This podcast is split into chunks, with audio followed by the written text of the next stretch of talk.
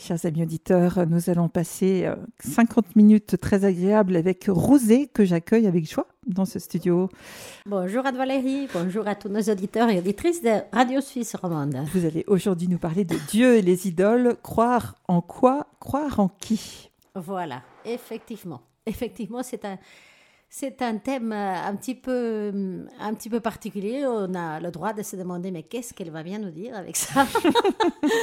Mais c'est que je pense qu'une des, des contradictions les plus grandes de notre temps, c'est le refus chez beaucoup de gens de croire en Dieu, alors qu'on est prêt à croire à n'importe quoi. Pensons parfois à des des soi-disant chercheurs, scientifiques, intellectuels ou autres hommes de prestige qui font des déclarations d'un athéisme radical alors que tout à coup ils vous confessent qu'ils croient aveuglement au conseil que leur donne l'horoscope. Euh, qui d'entre nous n'a pas entendu une fois ou l'autre à la radio ces interviews qu'on fait de gens célèbres du monde du spectacle, de la science, de la littérature ces personnages qui parlent de leur famille, leurs hobbies, leurs défauts.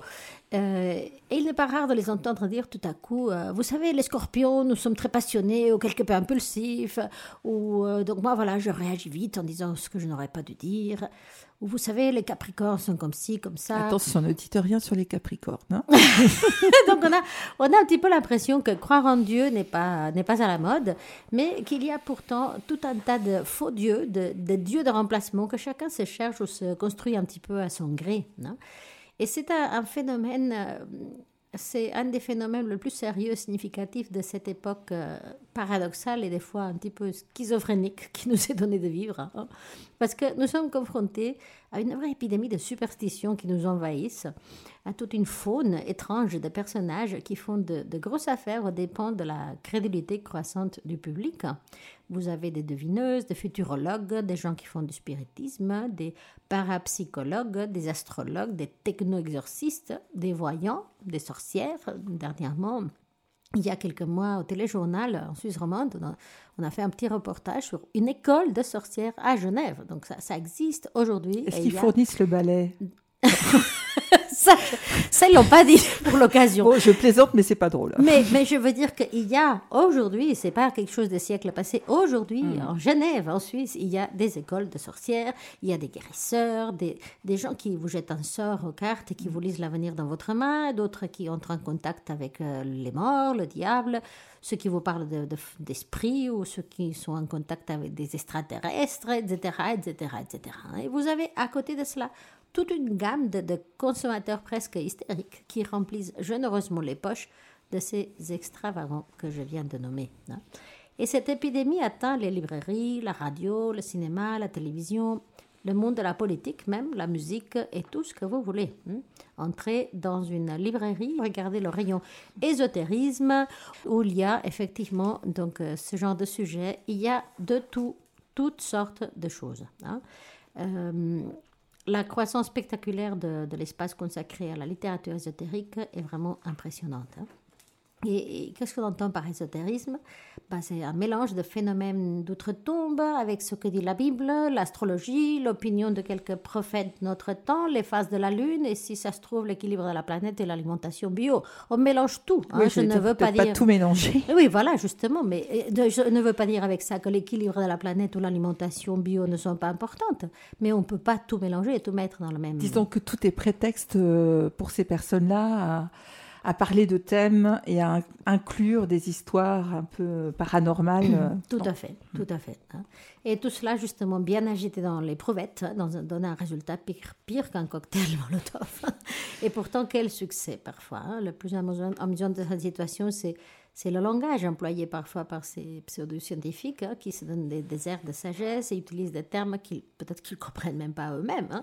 Mais, mais c'est là aussi que voilà, il faut évoluer. Bien sûr, la terminologie ésotérique traditionnelle euh, ne sert plus. Hein. Il faut trouver d'autres termes. Qui croirait encore qu'en plein 21e siècle, euh, on puisse parler de sorcières ou de petits lutins? Non, il faut être moderne.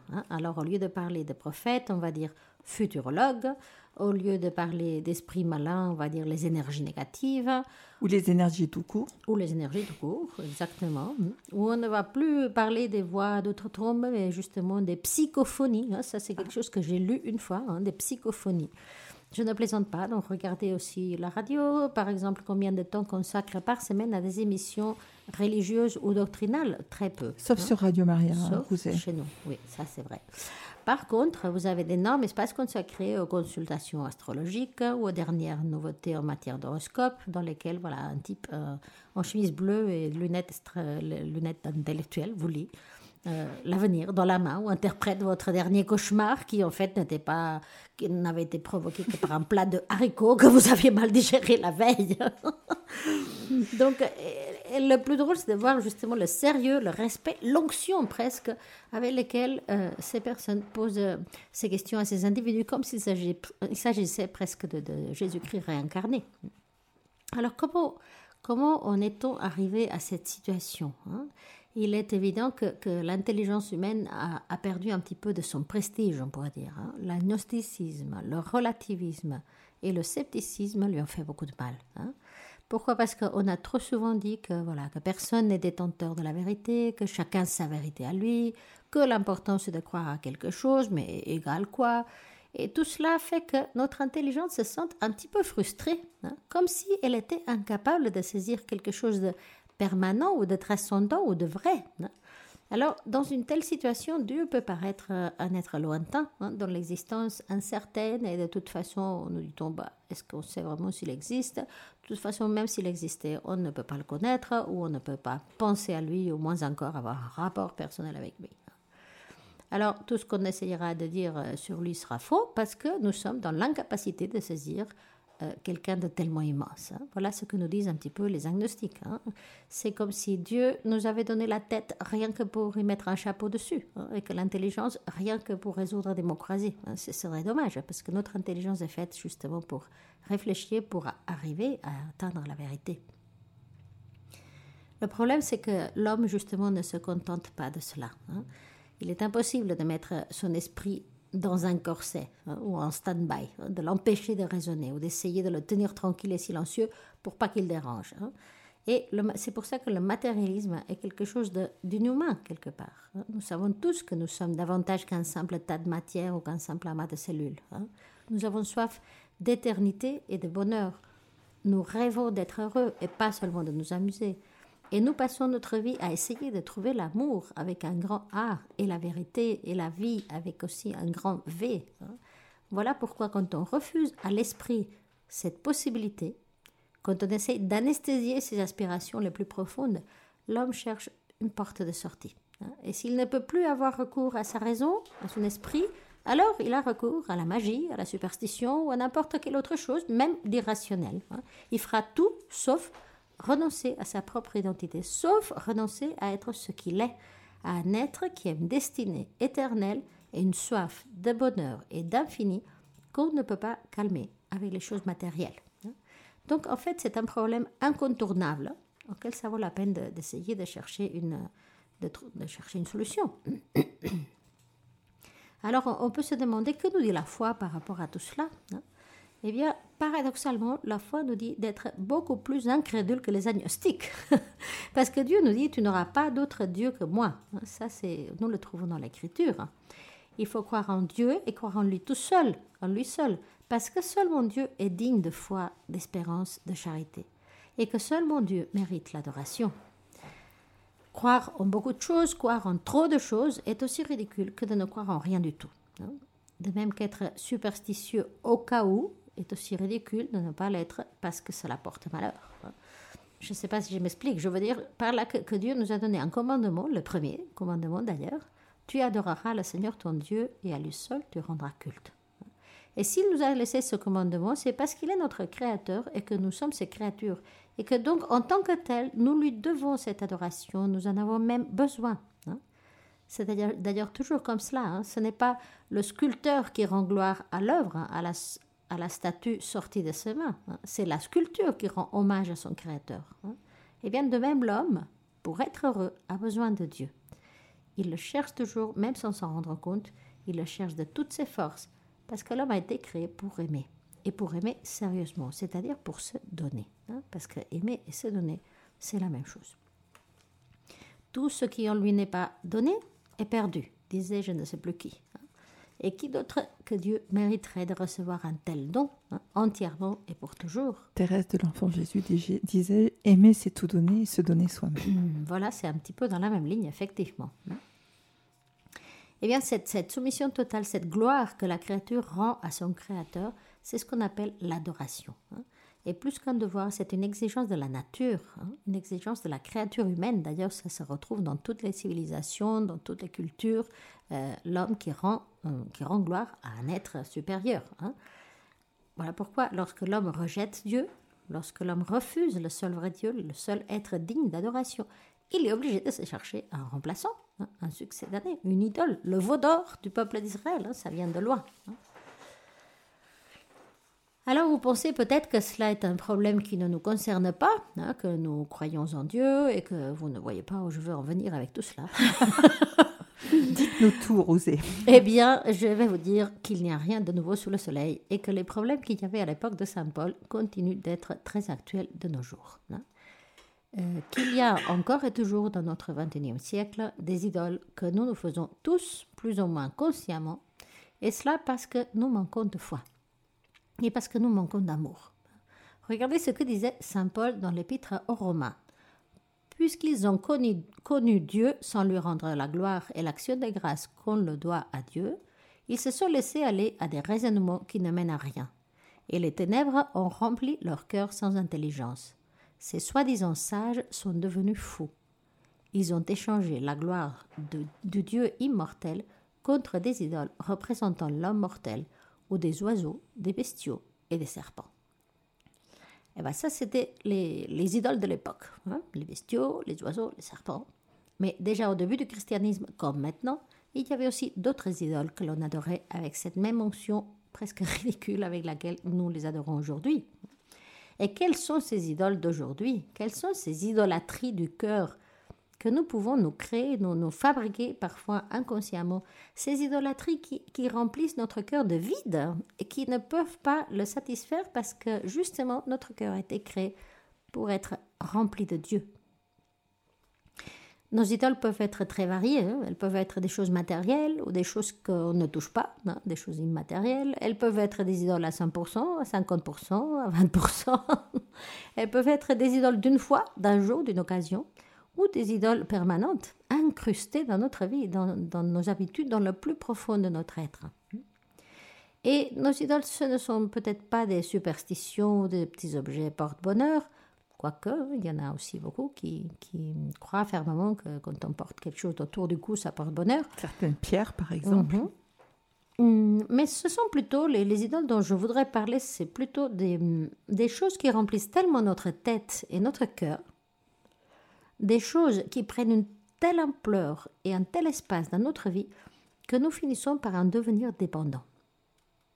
Nos idoles, ce ne sont pas peut-être des images ou des veaux d'or, hein, mais ce sont des choses qui nous empêchent de voir la vie, les problèmes, les situations quotidiennes dans leur vraie perspective. Hein. Ces choses qui nous empêchent d'établir clairement nos priorités et de savoir ce qui est essentiel et ce qui est secondaire dans notre vie. En définitive, ce sont des choses que nous mettons à la place de Dieu, sans peut-être arriver à l'extrême de nous prosterner devant elles. Des choses qui nous font adopter des attitudes qui ne correspondent pas à une créature qui, qui sait qu'elle a tout reçu de Dieu, qu'elle vient de Dieu et qu'elle va vers lui. Et ça, c'est en fait un chrétien, quelqu'un qui se sait créé par Dieu, qui sait qu'il vient de Dieu et qui va vers lui. Et ces choses-là, il faut les repérer avant qu'il ne soit trop tard dans notre vie. Hein. Nous allons en citer quelques-unes, mais voilà, il pourrait y en avoir encore d'autres. Et puis après, il revient à chacun d'en tirer ses propres conclusions, ses propres conséquences. Euh, l'idolâtrie la plus connue, peut-être la plus facile à repérer, c'est celle de l'argent. Facilement détectée, mais moins facilement combattue, parce que c'est confortable d'avoir beaucoup d'argent. On va pas dire le contraire. Hein. Avec, quand on a de l'argent, on peut faire plein de choses, on, on a une liberté de mouvement très grande, de choix, d'options. Hein. Mais les idolâtres de l'argent, ce sont les personnes pour lesquelles l'argent est presque sacré. Hein. Et pour l'argent, ils sont capables de sacrifier leur santé, leur dignité, leur temps et même leur famille. Et la seule chose qui compte, c'est de faire grossir le compte en banque et tout ce qu'ils font est mesuré en termes de rentabilité. La seule chose qui les intéresse en général, ce genre de personnes, c'est leur travail, c'est le salaire, et non pas trop le service qu'ils rendent à autrui par leur travail. Ces gens ont le cœur comme dur, comme une cuirasse, et, et si l'on agitait, il ferait le bruit d'une tirelire bien remplie. ce sont souvent des personnes qui amassent beaucoup d'argent et qui n'en donnent jamais gratuitement à ceux qui en auraient besoin. Des gens qui en dépensent sans limite et sans raison et qui sont incapables de mettre leurs ressources au service des autres. A contrario, Rousy, on est d'accord qu'il existe des gens qui ont beaucoup d'argent, mais mhm. qui n'en ont pas fait une idole. On peut avoir beaucoup d'argent sans, en faire une idole. Ce n'est pas du tout une critique au fait d'avoir beaucoup d'argent, c'est plutôt ce qu'on en fait de cet argent et où place-t-on son cœur hein? Au fond, c'est ça. Si son, cœur est placé chez, Dieu, chez les autres, chez sa, propre famille, chez les personnes qui t'entourent, il n'y a aucun problème. Hein? On peut être effectivement riche et même très généreux. Hein? Moi, je connais des personnes hmm, qui sont bien situées dans la vie, qui ont de, bons salaires et qui donnent, qui donnent avec une générosité impressionnante. Et ça, c'est très beau à voir. Donc, ce n'est pas du tout le fait d'avoir de l'argent, c'est le fait de le mettre presque à la place de Dieu. Une autre idolâtrie bien connue, malheureusement, c'est celle du sexe. Et là, je ne pense pas seulement à un obsédé sexuel ou à ceux qui sont vraiment dépendants, qui, consomment du sexe. Ça, c'est presque des cas pathologiques. Euh, je ne pense pas non plus à ceux qui commettent des abus sexuels, même si ça fait partie aussi du tout. Mais je pense surtout à ceux qui veulent nous faire croire que l'amour n'est que le sexe et que le sexe n'est que le plaisir génital. Que tout est permis dans ce domaine pourvu qu'on obtienne un maximum de plaisir, qu'on peut rechercher d'ailleurs par tous les moyens et même les déguiser sous prétexte d'art, de beauté ou de libération des tabous hein, après, après 68. Ce sont les mêmes qui veulent nous faire croire que le plaisir sexuel est l'aspiration suprême de l'homme. Hein. Les mêmes qui trouvent les gags érotiques très amusants et les mêmes qui, bien sûr, ne se scandalisent jamais de rien, parce que voilà, ils ont tout vu, ils ont tout essayé, hein, parce qu'ils ont, en fait, ils ont perdu totalement la capacité de se scandaliser. Ce sont vraiment des cas presque pour le, psychiatre. Hein. Et on se demande s'ils sont capables de penser à autre chose des fois, hein, parce que c'est des personnes qui, qui, voient du sexe partout, même là où il n'y en a pas. L'idolâtrie de la technologie, attention, ça, ça nous prend vraiment tous. Hein. C'est, il faut faire gaffe. Ces personnes qui ne pensent qu'avoir le dernier modèle de Natel, qui change d'ordinateur tous les dix mois, euh, juste parce qu'il y a un modèle plus performant, alors que le vieux fonctionne peut-être parfaitement. Ces personnes qui changent les appareils électroménagers pour rien et qui rêvent continuellement d'avoir le top du top en tout. Sans pour cela s'arrêter à considérer la rentabilité d'un investissement, se demander s'il s'agit d'un vrai besoin ou d'un simple caprice.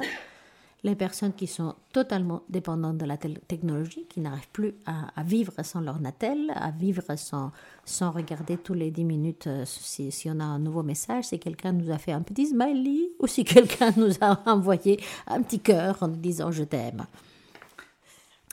Pas l'idolâtrie de la musique. Attention, moi je suis une vraie fan de la musique. Je suis une personne qui adore la musique, mais je pense des fois à ces concerts euh, rock ou pas rock où les gens, devant leur star adorée, crient, hurlent, serrent les poings, s'évanouissent ou souffrent de crises d'épilepsie ou de spasmes musculaires, presque ou bien à ces autres personnes qui, qui se réveillent avec la musique dans les oreilles, qui se baladent dans la rue avec des, avec des, mm, des haut-parleurs dans les oreilles, qui allument la radio à peine leur derrière s'est posé sur le siège de la voiture, qui travaillent avec une musique de fond, qui mettent de la musique dès qu'ils rentrent chez eux le soir et qui s'endorment encore, s'endorment encore avec la radio. Mais Radio Maria. Attention, oui, Radio Maria, bien sûr, ça.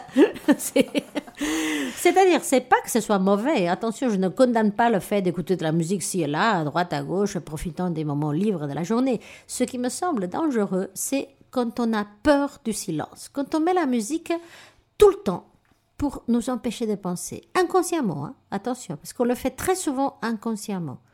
Mais une personne qui n'est pas capable de se poser, de poser sa tête et de laisser que ses propres pensées viennent émerge tranquillement dans son esprit, euh, c'est dommage. C'est dommage parce que ça casse notre, notre intériorité. Hein. Nous, nous, ne sommes plus capables de penser parce que la pensée exige justement euh, le silence intérieur, le silence intérieur et extérieur. Et si on est tout le temps, tout le temps, toute la journée dans le bruit, dans la musique, dans, le, dans les décibels, la, la personne n'arrive plus à, penser. Hein. Et un, des grands, une des grandes astuces que le diable emploie aujourd'hui pour, euh, pour faire périr l'humanité, c'est de nous empêcher de penser de nous empêcher de penser. Nous empêcher d'être en silence et nous empêcher d'avoir envie de prier aussi. Exactement. Hein. Donc euh, attention à ce que ça ne devienne pas justement une, une, dépendance, hein. notre, notre presque besoin d'écouter en permanence de la musique. Hein.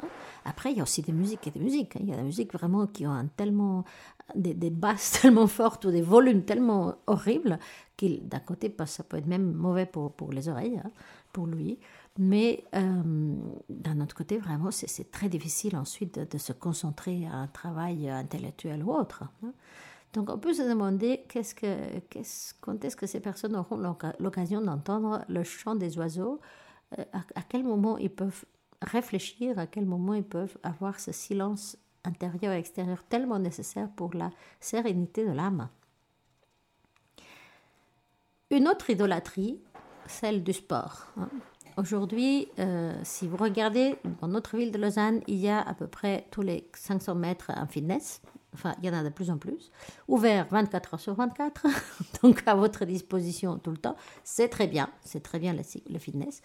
Mais voilà, attention aussi à ne pas faire de notre propre santé, de notre sport, euh, un Dieu, hein, quelque chose qui nous empêche Mm, d'accomplir aussi d'autres obligations aussi importantes que nos propres loisirs ou nos propres, propres besoins. Non? Pensons aux, et parfois aussi dans l'idolâtrie du sport, il y a aussi ces groupes ces gens qui sont des ultras, des supporters, des défenses mm, de n'importe quelle équipe qui, qui sont là, qui crient, qui hurlent et à la fin du match sautent sur le terrain et commencent à taper à l'un et à l'autre et ça finit dans la violence. Hein. Alors ça, Là, on se demande aussi où est-ce qu'on va hein, quand on voit ce genre de, ce genre de choses. Hein. Ces gens qui, sous prétexte de soutenir leur équipe, se permettent toutes sortes de choses. Là, il y a un manque de respect face à la personne. Il y a parfois même une haine réelle et visible euh, vis-à-vis de l'équipe contraire, un langage qui fait mal aux oreilles les plus rudes et une perte totale de la maîtrise de soi qui conduit à parfois des extrêmes lamentables. Hein. Donc, euh, bien de, manière plus subtile, peut-être aussi ceux qui s'énervent ou pètent les plombs s'ils n'arrivent pas à faire chaque semaine trois heures ou quatre heures de sport parce que j'en ai absolument besoin. Bon, écoute, c'est très bien le sport, c'est vrai qu'on en a besoin, c'est vrai que c'est nécessaire pour la stabilité du corps et de l'esprit, hein, mais n'en faisons pas un drame si un jour, pour un motif X, nous ne pouvons pas aller à notre fitness parce qu'il faut s'occuper d'un enfant malade ou parce qu'il faut écouter la voisine qui pleure en larmes ou parce que je ne sais pas, par n'importe quel autre, quel autre motif, non? Euh, il y a encore l'idolâtrie de la, de la santé, de nouveau un thème important. La santé est importante, nous devons prendre soin de notre corps. Euh, ça s'impose, hein. mais euh, voilà, des fois on peut faire pour la santé des choses qu'on ne ferait pour personne d'autre presque. Hein. On peut s'imposer les régimes les plus sévères, on se soumet à des séances anti-rides hyper douloureuses ou, ou, embêtantes, on se fait la chirurgie esthétique, on s'oblige à faire des heures de jogging pour être en forme, on renonce aux aliments les plus appétissants pour garder la ligne, on achète de l'eau en bouteille ou partout pour avoir toujours de l'eau sur soi, ce qui en soi, je répète, ce n'est pas mauvais, hein, surtout en été, hein, il faut beaucoup boire. Mais ce qui, ce qui doit nous interpeller, je pense plutôt, c'est qu'est-ce qu'il m'arrive, comment je me sens quand tout à coup un jour ça manque? Est-ce que je pique une crise parce que j'ai pas ma bouteille? Ou est-ce que je suis capable de dire, bon, c'est pas grave, je vais, je vais boire après hein? Parce que c'est là qu'on peut se créer cette petite dépendance très subtile qui fait que petit à petit, nous dépendons de ces choses-là. Hein. Ou euh, voilà, on fait aussi des études approfondies, euh, approfondies pour être sûr que notre alimentation est saine et équilibrée, en regardant 40 fois l'étiquette de tout ce qu'on achète. Bien sûr qu'il faut faire attention aux pesticides, qu'il faut essayer de, manger correctement, sainement, qu'il y a de nos jours beaucoup de choses avec euh, trop de composantes artificielles. Oui, mais n'en faisons pas une obsession, n'en faisons pas une obsession. Hein.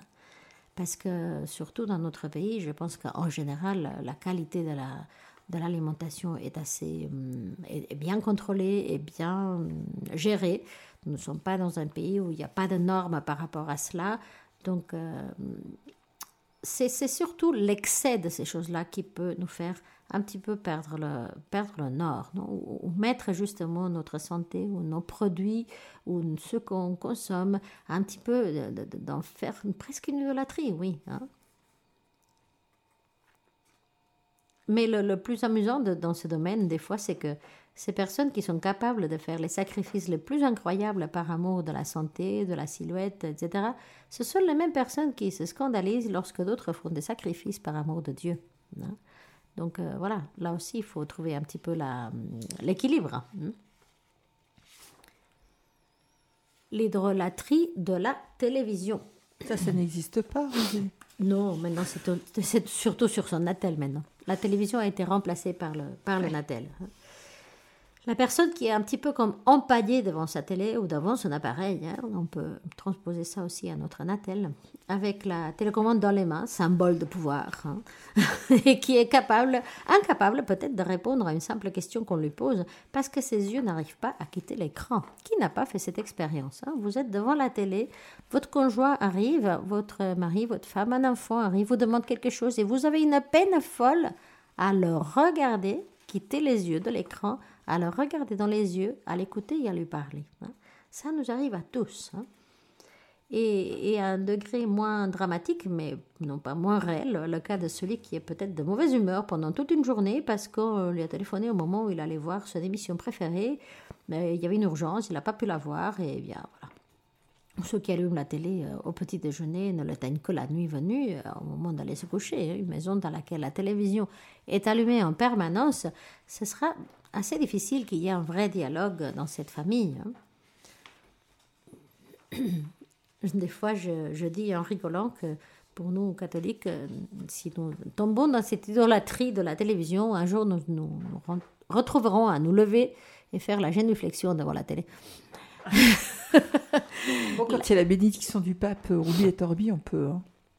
Absolument. Dans ce cas-là, c'est même recommandé. Hein. Mais la téléaddiction, téléaddiction, et quand je pense à téléaddiction, je pense aussi à ces séries euh, qui ont des chapitres infinis, qui nous prennent du temps et des énergies. Une vraie maladie, ça peut être même comme une vraie drogue qui crée une vraie dépendance. L'idolâtrie de l'ambition, du pouvoir, du succès, elle est plus subtile, elle est peut-être moins visible. Hein. Mais la tentation de l'orgueil, en définitive, lorsque, lorsque le moi devient le centre de tout, de notre vie, lorsque nous faisons tout pour notre propre bien-être. Le moi dans notre pensée, nous pensons d'abord à nous et surtout à nous-mêmes au lieu de nous occuper des autres.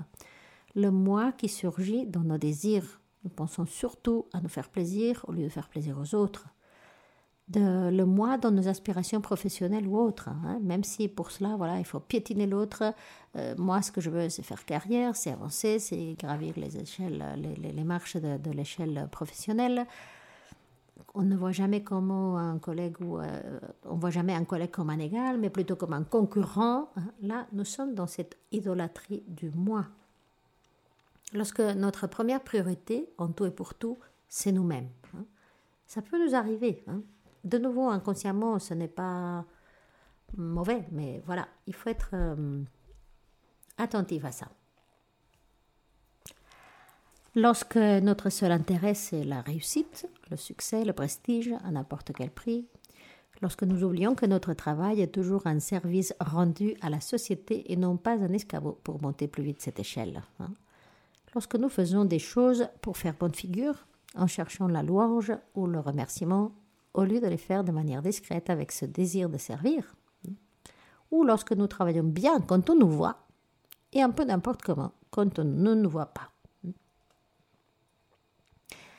Il y aurait aussi l'idolâtrie de la mode. Qu'est-ce qu'on peut, qu'est-ce qu'on peut se laisser manipuler par la mode, mon Dieu?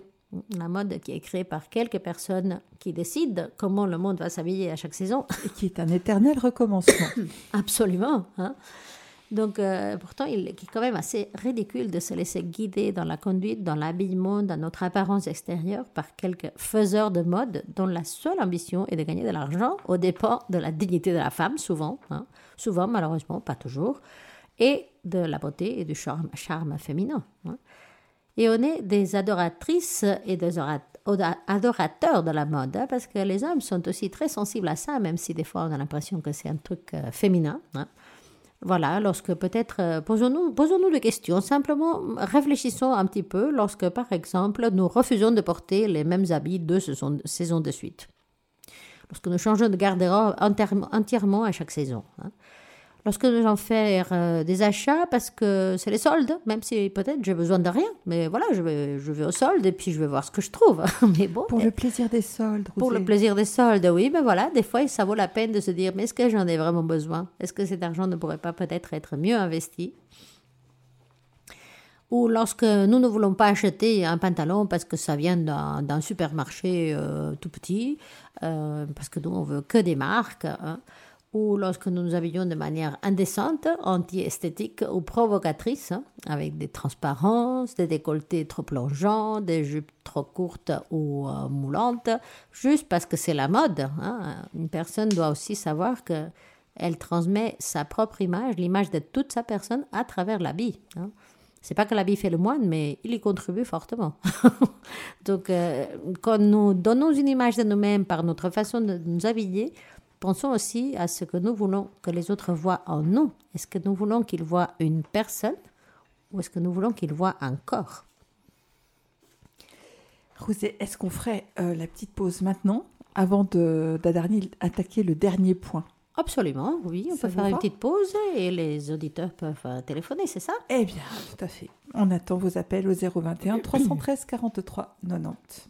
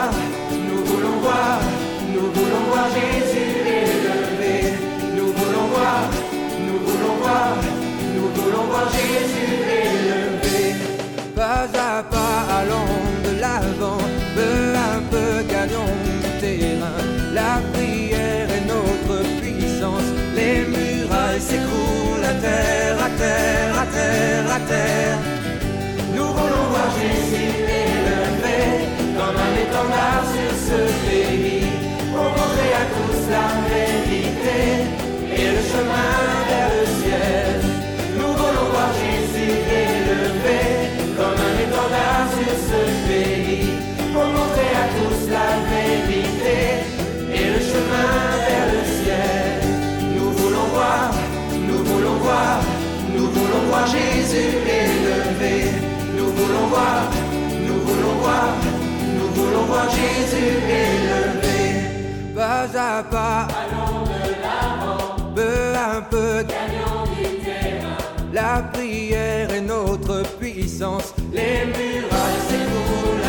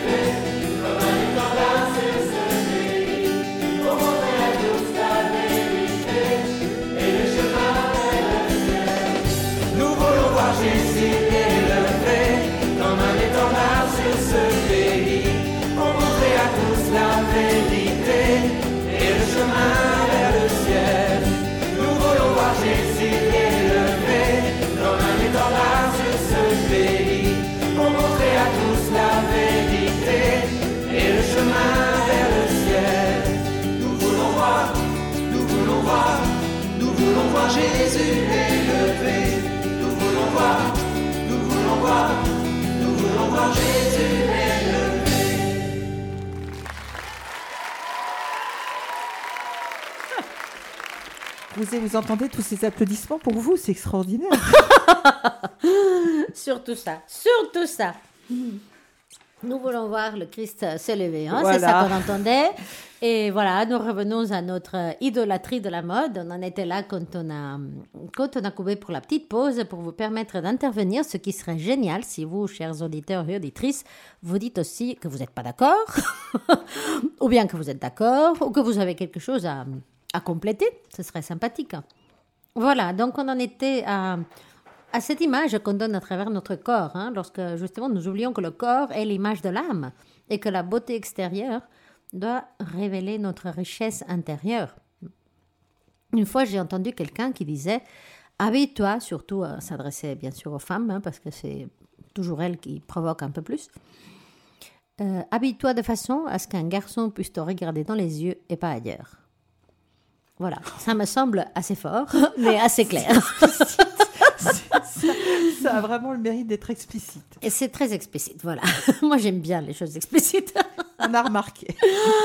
voilà. Et ensuite, euh, on va parler d'une dernière idéologie, idolâtrie, très typique de notre époque. L'idolâtrie du stress.